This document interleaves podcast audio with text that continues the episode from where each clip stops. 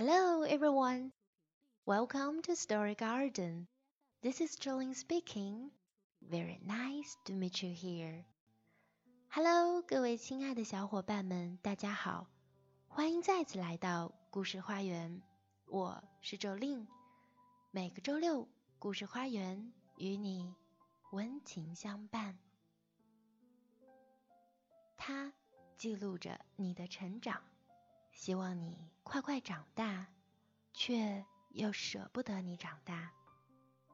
他总是把最舒服的位置留给你，睡觉时怕你做噩梦，总会给你最大的安全感。这个人就是爸爸。小时候骑在爸爸的肩上，感觉像是站在了世界之巅。离天空最近的地方，就是爸爸的肩膀。在这个父亲节将至的特殊日子里，给大家分享一个感人至深又有趣的绘本故事。If I Were You，文中的这对父女俩进行了有趣的角色互换，在这个过程中，他们进行了心与心的交流。也因此加深了对彼此的了解。本周我还有幸邀请了一位特别的嘉宾，令黎叔，和我一起来录制故事。他是辣妈英语秀所有主创成员的好朋友，亦父亦友。他是故事花园这个栏目的取名者。见证着我们的点滴成长。他是一位六十三岁的英语爱好者，在坚持学英语的道路上从未止步。今天就有请令扮演绘本中父亲的角色，和我一起把故事读给你听。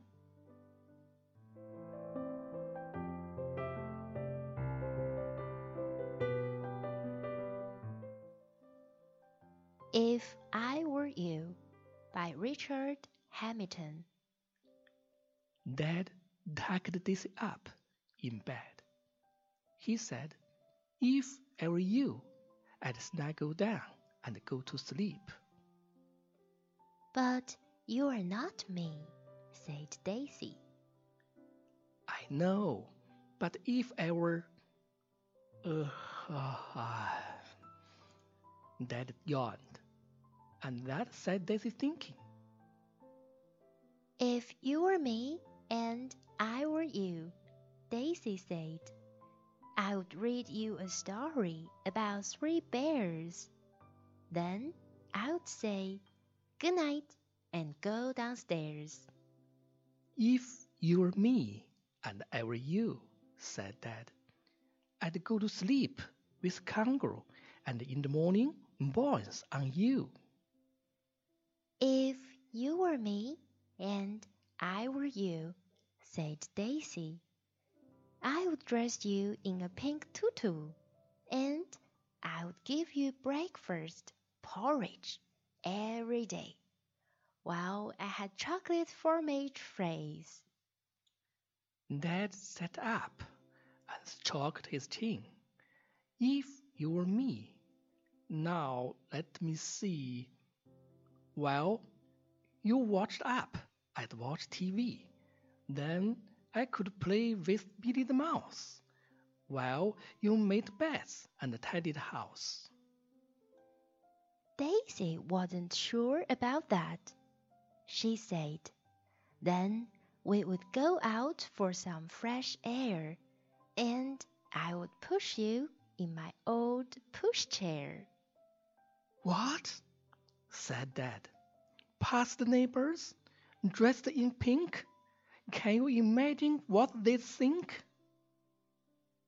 If I were you and you were me, said Daisy, I would take you to the zoo to see the baby elephants, the cheetahs, the crocodiles, and anteaters. Dad clapped his hands and said, Could we go by bus and buy balloons, eat ice creams, and see baboons? Yes, if you were very, very good, said Daisy, and behaved exactly as you should. And after the zoo, could we play in the park and stay out till it's really dark? Daisy folded her arms. We could go to the park, but not for long. You are so heavy, and I'm not that strong. After the park, I would give you tea with your friends and mommy and baby and me. And you could play games like musical chairs and pass the puzzle and hunt the bears. And then a bath to make me clean. There's ducks and the bubbles and the submarines. I would make you wash your face and hair, behind your ear, everywhere. And then I would tuck you up in bed and give you a big kiss on your head. Wow, Dad said. What a day. I'd think I was dreaming. No washing, no cooking, no cleaning. Wouldn't it be great? Daisy looked at her dad. She said, Dad, if I were you and you were me, I think I would rather be me.